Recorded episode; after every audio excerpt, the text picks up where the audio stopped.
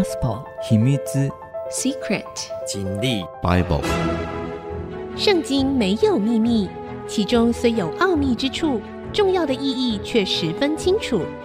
请听曾阳晴为你解密。这里是 IC 之音主客广播 FM 九七点五，欢迎您收听《圣经没有秘密》，我是主持人曾阳晴。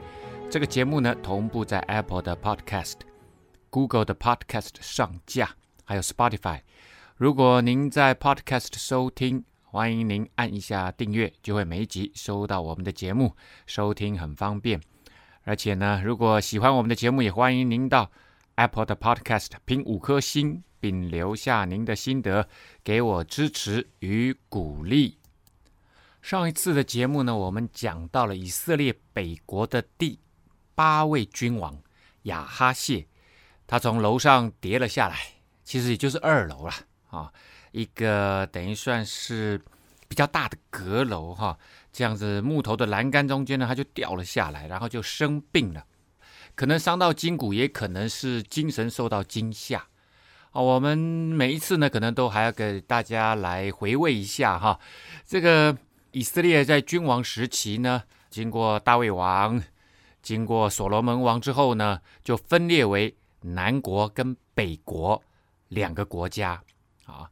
那北国呢，现在正讲到了雅哈，雅哈是第七位君王的儿子雅哈谢啊。他做王呢，不过就前后两年，其实是跨了两年哈，所以顶多就是一年多了。这个时间呢，大约在 B.C. 差不多八百五十年左右的时间哈。好了，那我们讲到他跌下来，结果呢，他就差遣使者，就说：“你们去帮我问啊，问以格伦的神巴力西卜，我这病能好不能好啊？”啊，那这个以格伦呢，就是他们的呃死敌啊，非利士人的五大城市中间最靠北边的。也是最靠海边的，啊，那这个巴力西卜呢，我们上次说了啊，就是苍蝇之王啊，啊，他是属于菲利士人的一个神明啊，啊，这个呃，可能可能这一个神以他能够未卜先知啊，啊，呃而有名啊，所以呢，亚哈谢呢就要差遣他的使者呢去问啊，但耶和华的使者对提斯比人以利亚说：“你起来。”去迎着撒玛利亚王的使者，对他们说：“你们去问以格伦神巴力西卜，岂因以色列中没有神吗？”好，我们知道以利亚是上帝所重用的一个先知啊，他当然也是神的使者。可是这里我们看到耶和华的使者跑来跟以利亚说说这件事情，所以呢，这边耶和华的使者呢，应该就是天使啊。天使呢，跑来跟以利亚说：“你起来，你去问那个撒玛利亚王，其实就是亚哈谢。他说：‘你去问亚哈谢，说他为什么要去问以格伦的神巴力西卜？难道我们自己没有神吗？以色列中没有神吗？有那位独一的真神耶和华神，难道你不知道吗？’好了，天使继续说：‘所以耶和华如此说：你必不下你所上的床，你必要死。’”以利亚呢就去了啊，这先知，他唯一的职分，他活着唯一的职分就是传讲上帝的话语，接受上帝的指派。以利亚这样子的先知，在以色列的历史当中，他占有极其重要的地位啊。啊，极其重要的。这之后我们会花更多的时间讲以利亚、以利沙。那我们会看到，啊，之前以利亚跟亚哈之间的对抗，我们就知道他甚至能够呃跟君王分庭抗礼，不是在权力上面，而是在生命的权柄上面、属灵的权柄上面，他其实是高于什么？高于君王的。他对于国家、对于人民的那样子的影响力是很高很高的。他是等于算是上帝的代言人呐、好了，以利亚就去了，使者回来见王，王就问他们说：“呃，你们为什么回来呢？”当然，当中以利亚去跟亚哈谢的使者就说了这些话。显然，以利亚的属灵权柄、权威、预言的这个气势，就震慑了这个亚哈谢的使者，以至于呢，他们还没有完成任务，就回头去跟亚哈谢报告：“报告大王，事情我就是这样哦，所以我们就回来了。”啊，使者就怎么说呢？回答说：“有一个人迎着我们，对我们说：‘你们回去。’”见差你们来的王对他说：“耶和华如此说：你差人去问以格伦神巴力西卜，岂因以色列中没有神吗？所以你避不下你所上的床，必定要死。”啊，这边很好玩，你避不下你所上的床哈，你上了床你就下不来了啊哈，你一定会死。那这个王呢，这个亚哈谢就问这些。他派出去的这些使者啊，就说：“哎，迎着你们来告诉你们这话的是一个怎么样的人呐？啊，跟你们说话的是谁呀？是什么样的人？”这个使者就回答说：“啊，他身穿毛衣，腰束皮带。啊，这个毛衣呢，不是我们今天的 sweater 那个毛衣哈，这个毛衣呢是呃动物毛皮的衣服。嗯，怎么说呢？皮草吧。呵 呵但是是他他们在那个地方。”啊、常常会穿用绵羊做的呃这个皮草哈，或者是骆驼做的毛皮衣。那这种装扮装束，一般也是在以色列那块土地上面的先知啊喜欢的装束。后来啊，在耶稣的时代，帮他施洗的施洗约翰也是这种装扮啊。王就说：“这必是提斯比人以利亚。”所以呢，这些先知这种装扮呢、显然是非常有名的。一听听他穿什么，就知道他是谁了。于是王就差遣五十夫长，带领五十个人去见以利亚。他就上到以利亚那里。这个他当然指的就是五十夫长啊，五十夫长。那这个亚哈谢他听到这个话语啊，以利亚传递上帝的信息。说他必要死，他下不了那个床，所以他他心里面要要有一些处置啊，他不能够束手就擒呐啊！他呢没有去问耶和华神，而跑去问巴力西卜，这也是实情啊，没有错啊。那现在上帝降下这一个惩罚，是由以利亚来宣达的，所以呢，他他就想说他，我我我要去以利亚那边，要要去说处置他。那以利亚呢，正坐在山顶上。五十夫长呢，就对他说：“神人呐，王吩咐你下来。”他显然是要这五十个人呢，去把以利亚抓来。当时的想法，人们的想法是这样的哈，他认为这个是咒诅，咒诅就是用话语使人的生命与。祝福与美好的事物隔绝，而进入一个黑暗的、被伤害的状态。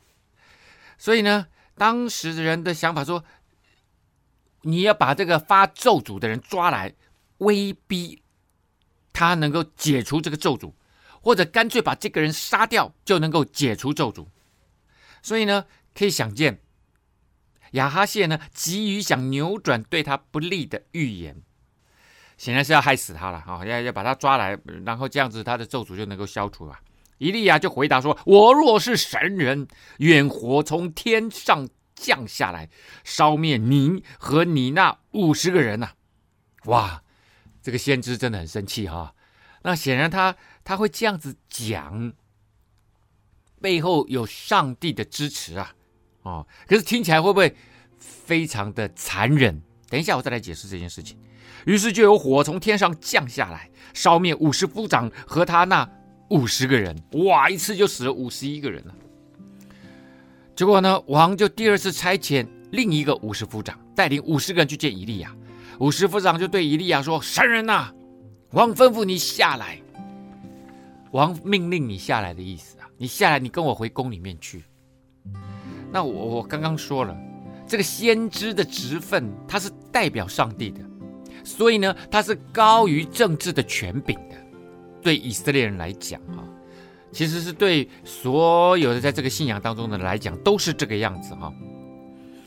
结果呢，以利亚就回答说：“我若是神人，愿火从天上降下来，烧灭你和你那五十个人。”于是神的火就真的从天上又降下来了，烧灭五十夫长和他那五十个人。这个代表什么？这个代表神的审判临到了。神真的很残忍吗？我们休息一下，稍后再回到节目的现场。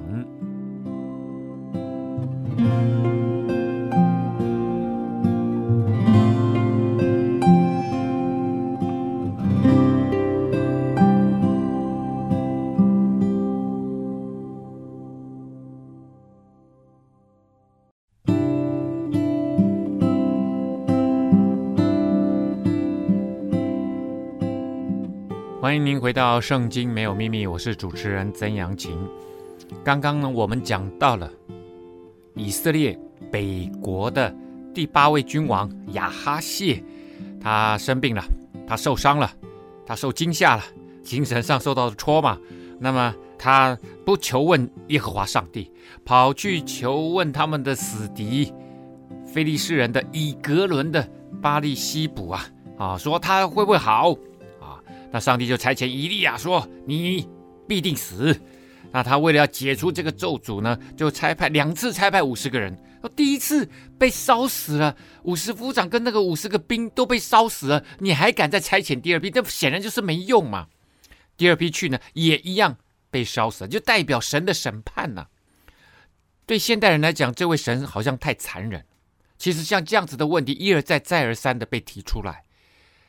那显然是对于圣经前后文没有极足够极深厚的理解及深入的思考，才会产生像这样子的疑问。这都是非常肤浅的疑问。这用从近代的思想，以为对生命的剥夺就是对生命的终结。其实对上帝来讲，生命不仅仅是这个时时代的这个地上的生命，他的生命。进入这个信仰以后，你必须知道，上帝他会有未来的预备，死后的预备。还有呢，就是像也也有人问呐、那上帝击杀埃及人的长子，杀了那么多无辜的人啊，同样的也是这种想法。神如果杀死这些小孩子、这些长子们啊，那如果他们还很小，上帝自有他奇妙的安排。上帝会去击杀。是要告诉埃及人，上帝才是掌管一切生命的那位主。而埃及人一而再、再而三，上帝四百年来不断的告诉他们：你们要善待其他的人。然后呢，给后来又给他们十灾，告诉法老王说：要让以色列人民走，你不能再奴役他们，你不能再剥削他们了，你不能把你的这个利益建筑在别人的痛苦上面。啊不愿意走，就是不愿意走。后来神用这种方式，第一个解救以色列人民，第二个呢，也让埃及人知道，他们应该来求告的不是他们拜的乱七八糟的那些神、那些牛神、那些蛙神，他们应该来敬拜这位独一的真神。甚至法老都不是他们应该敬拜的对象，法老自称为神呢、啊。好，而且呢，在这里，如果不再透过这样猛烈的神迹啊。就像之前的十灾一样，那些猛烈的神迹，这些迷途的以色列人，这些神视为他儿女的以色列人，也不可能回转呐、啊。所以，上帝宁可用这样子可怕的神迹，要扭转以色列人的想法。之前在亚哈的那个时代，上帝已经一而再、再而三的用奇妙的神迹，在加密山上，以利亚在祭坛上面。这个浇灌的水啊的祭坛，然后呢，天火降下来，神大大得胜，杀死了好多巴力的亚瑟拉的先知八百五十个人。以色列人回转了，可是亚哈马上又把他们带离了。这里也是一样，神会要用用力的方式才能够把他们扭转回来。王第三次差遣一个五十夫长带领五十个人去，要是我都不敢了。这五十夫长上去，双膝跪在以利亚面前。你知道这个亚哈谢他这样子三次的差派五十夫长去，前面一百个人都死了，死了那么惨，就代表这个王对于他下面的士兵、这些军官，他一点都不关心啊，他只关心他自己的死活啊。所以这种人没有那个资格坐在那个位置上，而且他更可怕的是，他还要带领以色列人离开这位上帝。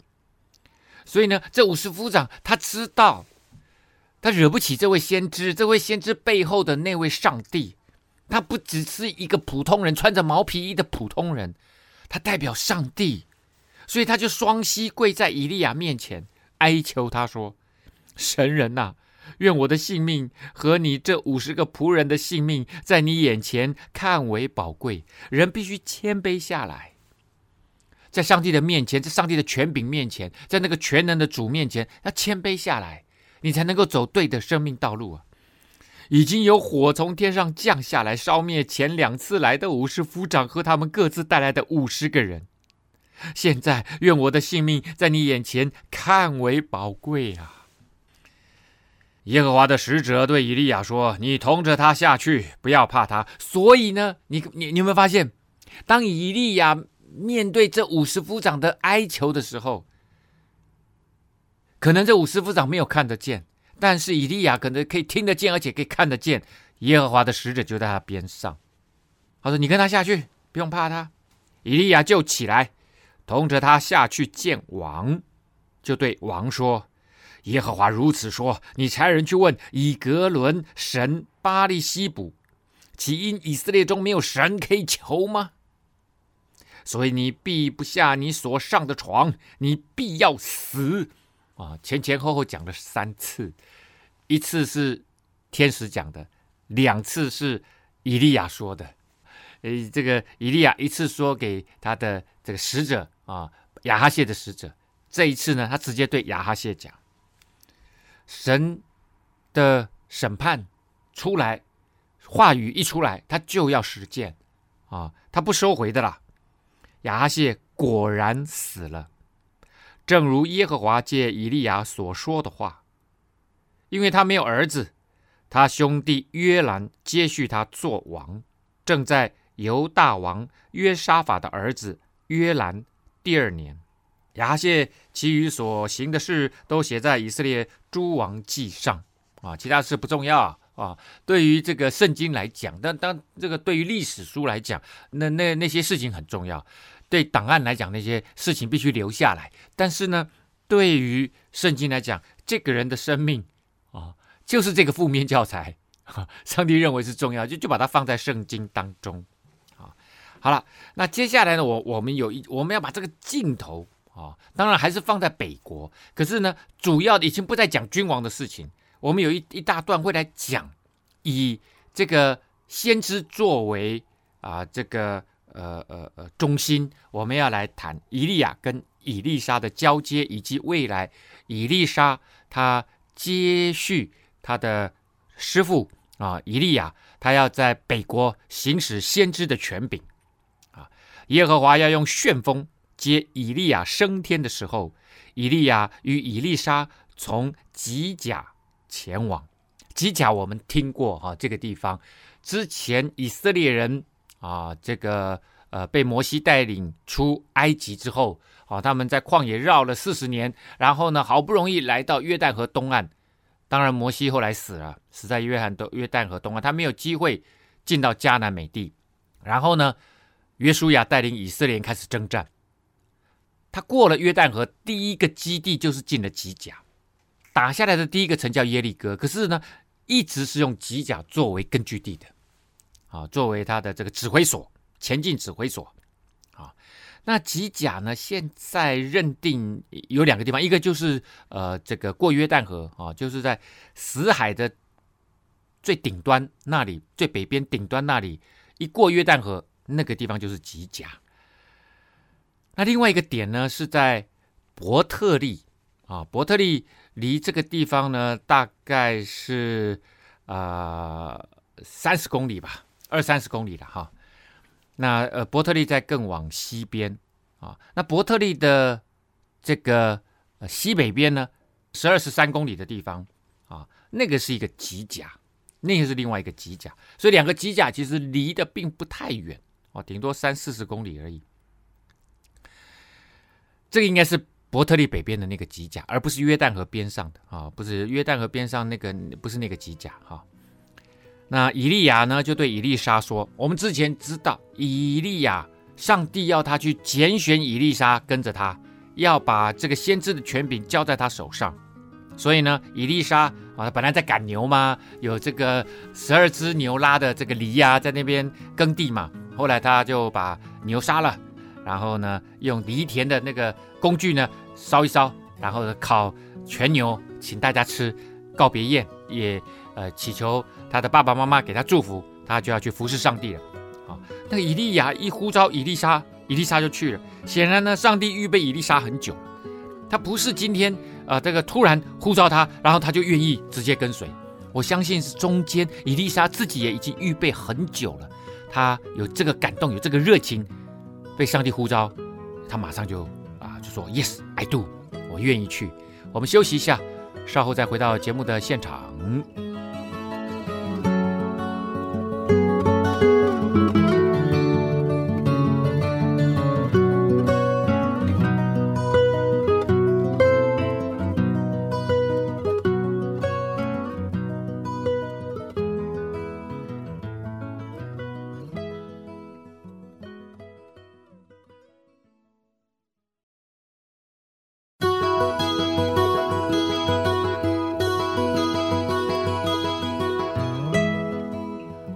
到《圣经没有秘密》，我是主持人曾阳晴。刚刚我们说到了啊，这个以色列最伟大的一位先知以利亚，他呢到了吉甲，就对以利沙说：“耶和华差遣我往伯特利去，你呢可以在这里等候。”那有些人认为说以利亚想要摆脱以利沙这样子啊。我觉得绝对不是，因为呢，以利沙是上帝指定的接班人，他特别跟以利亚讲说，你要去高抹以利沙，所以呢，先知也可能会被高抹的。以前我们知道说，祭司一定要被高抹，君王要被高抹，然后呢，呃，圣殿的器物要被高抹，这里以利沙也是被高抹的，所以有一些先知也是被高抹，被上帝使用的高抹的。耶和华要差遣我去伯特利。啊，伯特利以前我们说过的 Bet-El 是神的家了。那你可以在这里等候，你在这边等，我要去喽。啊，以利沙说：“我指着永生的耶和华，又敢在你面前起誓，我必不离开你。”那别人怎么管？这别人怎么说我不管，我就一定要跟着你。那这种态度，作为一个学生，作为一个门徒，这种态度就是我要紧紧，我要继续学，我要这个要就跟在你身边。啊！我保护你，伺候你，学习。于是呢，两个人就下到了伯特利。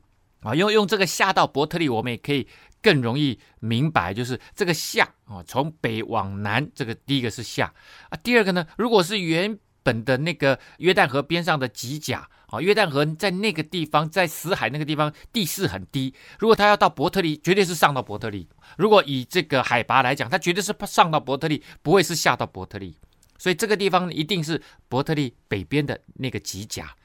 好了，住在伯特利的先知门徒出来见以利沙，就对他说：“耶和华今日要接你的师傅离开你，你知道不知道啊？”啊，所以显然以利亚他要这个以利沙待在伯特利。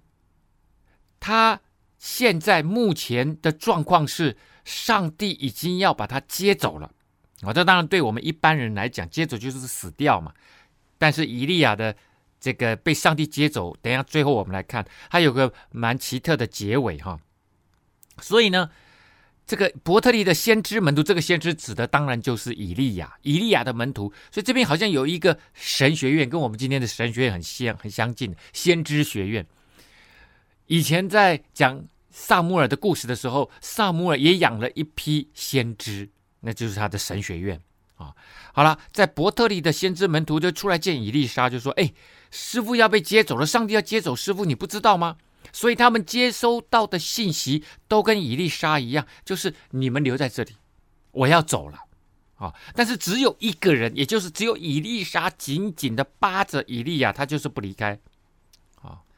然后以利沙就说了：“我知道你们不要作声。”他说：“师傅不是没有跟我讲，他有跟我讲，我知道，但是我不能离开他，因为我要得着从上帝来的，透过以利亚，我要得着那个恩膏哦，那个服侍的恩膏哦，那恩膏很难讲啊，就是从圣灵来的那样子的高模啊。”以利亚就对以利沙说：“耶和华差遣我往耶利哥去，你可以在这里等候我。”那以利沙就说：“我指着永生的耶和华，又敢在你面前起誓，我必不离开你。”于是二人到了耶利哥，显然也只有以利沙跟着以利亚到了耶利哥城去。好了，到了耶利哥呢，这个耶利哥也就离我们之前所说的那个吉甲非常非常的近。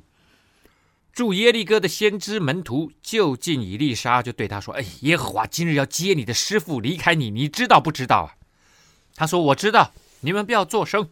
以利亚又对以利沙说：“耶和华差遣我往约旦河去，你可以在这里等候三次哦，要他在那里等候。”我在想，可能更深的意思是，也许以利亚要试验他。以利沙说：“我指着永生的耶和华，又敢在你面前起誓，我必不离开你。”三次的回答都一样。那以利亚三次的要求也都一样。于是二人一同前往。这里我们看到了以利沙跟其他的门徒不一样的态度，他就是想得到从以利亚那个身上那个看不见的能力啊，那个从上帝来的最宝贵的那个东西。显然以利亚也不禁止他。我在猜，以利亚应该也很喜欢、很喜悦他这种紧紧跟随的态度。然后两个人就一同前往约旦河啦。这时候耶利哥其实离约旦河已经非常非常近了哈。耶利哥过来吉甲，吉甲再到这个河边不到两公里，哦，很近很近。有先知门徒去了五十人，远远的站立在他们对面。二人在约旦河边站住。那。到了约旦河边呢，哎，有五十个这个门徒呢，就出来，就看着他们两个远远的啊，他们没有接近。以利亚将自己的外衣卷起来，用以打水，水就左右分开，二人走干地而过。哇，这个厉害，又是一个神机啊！约旦河虽然在今天不是很宽，有些地方窄窄的，但是呢，在那个时代，在两千多年前，约旦河其实特别在泛滥的时候，其实非常宽的。那我们不知道这个时节是什么时节，但是也不会，就说你这样用用一个衣服打一打，那个水就全部干掉，因为那个水是源源不绝的从黑门山北边的黑门山流进加利利海，再从加利利海流出来，这个水是不会枯竭的。结果居然水就左右分开，让他们两个可以走干地而过，这立刻让我们想到了。约书亚带领以色列人从约旦河东岸，要渡过约旦河，要进到迦南地，要攻打耶利哥城的那一役啊，他们就是让那些抬着约柜的这个利未人跟祭司，就脚呢踏进约旦河的那一刻，然后呢，约旦河就停住了，在他们上方几公里的亚当城那里就停住了。然后他们军队就可以渡过约旦河，而这一次呢，以利亚从西岸要渡到东岸，啊，然后呢，水就干了，他们两个就走干地而过。这也让我们想到了另外一位更伟大的先知摩西呀。摩西的杖插在红海里面的时候，红海的水就左右分开了，左右分开，有没有？水就左右分开，同一句话哦。所以就可以看到这些神重用的先知，从摩西到以利亚啊，好像有那个一贯的，中间的一贯就是上帝的灵在他们身上啊。过去之后，以利亚就对以利沙说：“我未曾被接去离开你，你要我为你做什么？只管求我。”好，好了，所以这个就是师傅。要教导门徒很重要的，你一直跟，一直跟，一直跟，他就知道他最重要的东西要传给谁了。伊丽莎就说：“愿感动你的灵加倍的感动我。”啊，那最早以前读这段经文的时候，我就想说：“哇，以利亚已经这么厉害了，你伊丽莎怎么这么贪心呢？要那个 double 的这个从圣灵来的感动啊？”啊，后来才知道啊，原来不是。之前我们说过了哈，门徒跟儿子是同一个字啊。师傅呢，啊，先知带着一堆的儿子，或者是带着一堆的门徒啊。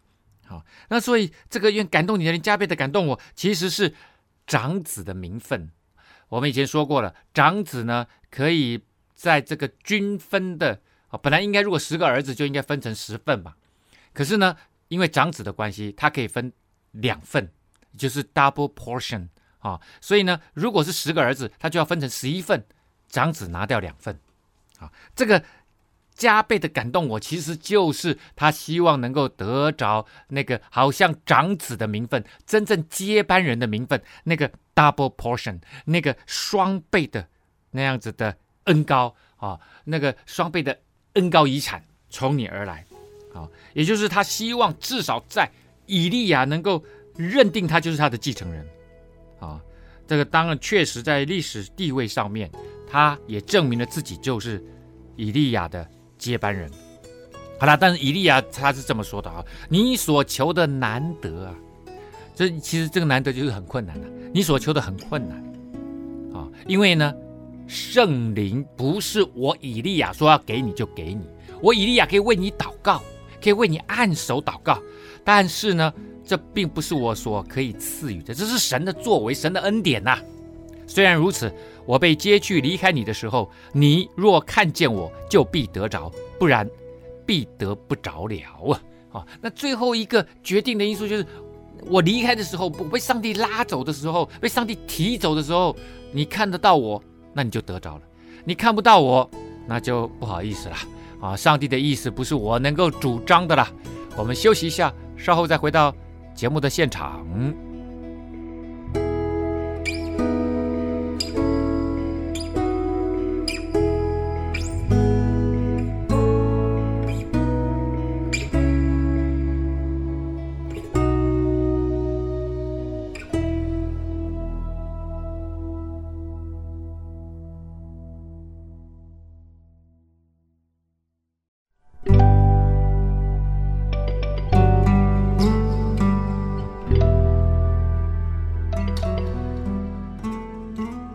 欢迎您回到《圣经没有秘密》，我是主持人曾阳晴。刚刚讲到了，在以色列的分裂南北国时期，最伟大的两位先知以利亚跟以利沙。这时候，以利亚已经快要被上帝接走了，而且他也知道这个消息，也跟他的门徒学校的啊、呃、先知学校的神学院的这些学生们说了。大家呢都远远的看着啊，这个，但是呢，以利沙就紧紧的跟着。师傅，然后说：“我要得着那个双倍的恩高啊！我要这个被你印证是这个呃你的接班人啊！”他们正走着的时候，以利亚就说：“如果我被接走的时候，你看得到我就得着，你看不到我就得不着。”然后正走正走的时候，忽然有火车火马将二人隔开，以利亚就乘旋风升天去了。火车火马哈，这个车是单数。马呢是复数，也就是单数的车有一部车有很多马拉着啊，那这个呢就是一个战车的配置形式啊，所以呢显然上帝的先知啊啊他们是以这种属灵的征战的姿态出现的啊，以利亚呢就被旋风接上去了，所以以利亚并不是搭乘火车火马。哦，火车火马可以看得出来，加上这种属灵的火，因为神就是烈火，这是新约圣经希伯来书里面写神是烈火，而且呢，他在带领以色列人出埃及的时候是在云柱火柱里面，其实那个云柱也就是火在里面，只是在白天啊、因为太阳太大了，所以呢看到火柱，看到云柱而已啊、他就直接被升天了。这个以利亚的方式呢，被提。我想，上帝也是告诉未来的基督徒呢，有一天世界末日来的时候，我们有很多人也会被提，就像以利亚一样啊。在圣经里面写到了，有两个人，他们没有经过死亡，就到上帝那里去了。一个呢，就是在创世纪里面的以诺，与神同行三百年，就被神接走了。他在六十岁的时候开始与神同行三百年，所以他被接的时候三百六十岁。这里呢，以利亚被旋风接上去，非常超自然的一个全能的显现呐、有风有火啊、然后呢，呃，这个先知就到了上帝那里去了。以利沙看见就呼叫说：“我父啊，我父啊！”这个父当哦，师父啊，师父啊，把他当作像父亲一样的看待。以色列的战车马兵啊，以后不再见到他了。哦，他呼叫完以色列的战争马兵以后，再也没有看到他的师傅了。于是以丽莎就把自己的衣服撕为两片。当然，一方面表示失去师傅的这种哀悼与追念呐、啊。那另外一方面呢，也跟自己的过去就做了一个了断断开。那接下来呢，他就是要开始接续先知的职分啊，接续以利亚的这样子的一个职分。他就捡起了以利亚身上掉下来的外衣，回去站在约旦河边，好像那种继承衣钵的意味极其浓厚啊啊！继续承继以利亚的工作，他就用以利亚身上掉下来的外衣打水，说：“耶和华。”以利亚的神在哪里呢？打水之后，水也左右分开，以利沙就过来了，很棒吧？从西岸到东岸，再从东岸再回到西岸，模仿老师的行动，也代表了他继承老师的职分啊。神就应允他，所以呢，就用分开约旦河水来表示啊，告诉以利沙说：“是的。”你现在开始接续以利亚做先知的职分的工作，最重要的那一位先知职分的工作啊，你就是那位接班人。神迹代表神的同在，神也借着神机来说话啊。这边就是让我真的很这个以前因为做一些宗教比较研究嘛，就让我不得不想到了这个禅宗里面的六祖慧能的故事。啊，六祖慧能呢，他本来是个财夫嘛，啊，就是打柴啊，养家活口啊。结果有一天就听到了有人有人在这个念诵《金刚经》，他去送柴的时候听到有人在念诵《金刚经》，哇，人家就告诉他说，呃，这个经典呢，啊，他是从齐州黄梅县啊那个东禅寺啊那里有五祖弘忍，于是呢他就要求道，所以呢他也去啊，也也到了五祖弘忍那里啊。五祖弘忍说：“你是谁呀？啊，你想求什么？”啊，啊慧能就跟他说：“我是岭南新州的百姓啊，啊，唯求做佛，不求余物啊。”啊，大家一想说：“哇，你这个一个打柴的财富，你就想做佛啊？这个佛哈、啊，不是我们想象中的哈、啊。哎，我们这个到到吃吃斋拜佛啊，到山里面吃斋拜佛，你一想啊，这个就不是佛教的观念。那我我一听我就知道，这个就是道教的观念。道教的观念喜欢把人转变为像神一样地位的。”然后大家就来拜他，那其实他不过就是人呐，啊，那其实他就说唯求做佛，这个佛就是悟道者，啊，佛原来的意思就是觉悟的意思，啊，就是我觉悟了我的生命的真实的状态是什么，啊，我我我参透了，啊，这个叫做佛啦，啊，佛不是要让人家拜的啦，如果佛要让人家拜，你就是执着于那个或者是肉身吧。啊，或者是什么东西？这个这个对他来讲，佛是如果你用这种观念去看佛的话，那就是一个一大障碍啊。他说：“我我只想要能够觉悟，我不求其他的啊。”那这个五祖弘忍呢就说：“啊，你是那个岭南人呐，啊，是南边南方人。以前南北方啊，其实互相看不惯呐，啊，其实这一直到近代都是这样啊，啊。那他就说，又是獦獠，你就是这个土人呐，哦，野蛮人呐，哦，这个没有文化的，你你哪里可以做佛啊？”啊，慧能就说：“人有南北啊，佛性无南北啊。”哇，所以这个六祖慧能呢，他是是是在明白这个禅宗上面哈，他是有一定的高度的哈。他说：“葛獠生啊，就是土人呐，跟这个和尚不同啊，佛性呢没有差别哦。”哇，这个五祖一听，嗯，不错不错，好了好了，他就说：“葛獠啊啊，土人呐，根性大利哦，这个慧根不错啊。”如更勿言，你不要再多说话了，看草场去啊，去去厨房，去厨房，去砍柴，去碾米。那慧能呢，就就到后院去了。哎，就有一个和尚就跟他说：“你就在这边工作啊，就在这边工作。”搞了八个多月，师傅也都没来找他，也都没来聊，跟他聊一聊啊。有一天呢，就突然出现在他院子里面啊，就说：“嗯，我其实是有想过哈，我我看你真的是可造之材啊。”但是我呢，很害怕别人害你啊，所以就不来找你讲话。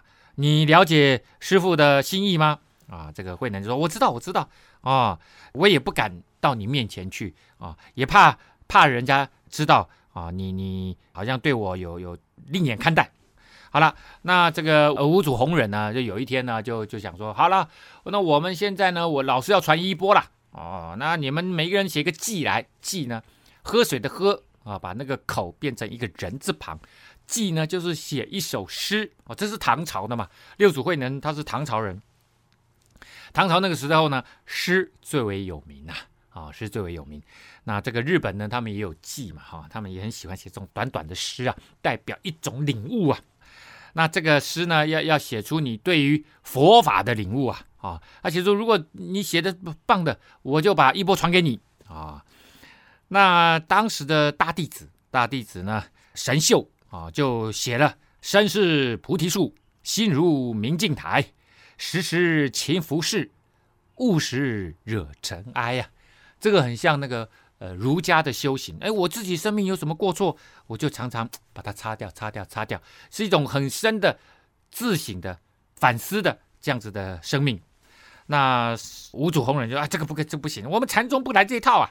啊，结果慧能呢，哎，他就他不会写字嘛，他就读出来啊，他就念出来，请别人帮他写下来。菩提本无树啊，明镜亦非台，本来无一物，何处惹尘埃呀？啊，这个当然就是佛教的那种空的思想啊，什么都没有嘛，菩提本无树，明镜也也不是台台嘛，本来就没有，本来无一物，何处惹尘埃？哇，这样一写完，大家都哇很惊讶。啊！可是那个五祖弘忍呐，啊，看大家都觉得很惊讶，怕别人害他啊，就用鞋子擦了擦他这个迹啊，就是说意味见性，也还没看到真实的真理啊。当然最后就是晚上啊，三更半夜叫他来到房间啊，然后用衣钵把他围住了啊，跟他传递这个心法啊，啊，帮他解说《金刚经》啊，然后他就说了一句话，他就跟这个六祖慧能，一为争端呐，呃，这个佛这个一呀。这个衣钵啊，就给你穿上这个方丈的衣服啊，这个是争端呐、啊，直汝勿传，就就传到你就好了，以后不要再传下去了。哦，若传此衣啊，命如悬丝啊。如果大家都看中这个外衣，如果真的这么看重外衣，那你还什么佛法不佛法啊？于是呢，就要叫他往南逃啊。所以这个我到了往南逃的意思呢，就后来就当然就是这个在福建呢也有了禅宗哈。好，我我只是在想讲哈，你从上帝来的。哦，那那个得着那个衣服，以利亚的衣服就以利莎就很自然的得着了。有一个更高的权柄，那个主宰宇宙万物的更高的权柄，他要给谁就给谁。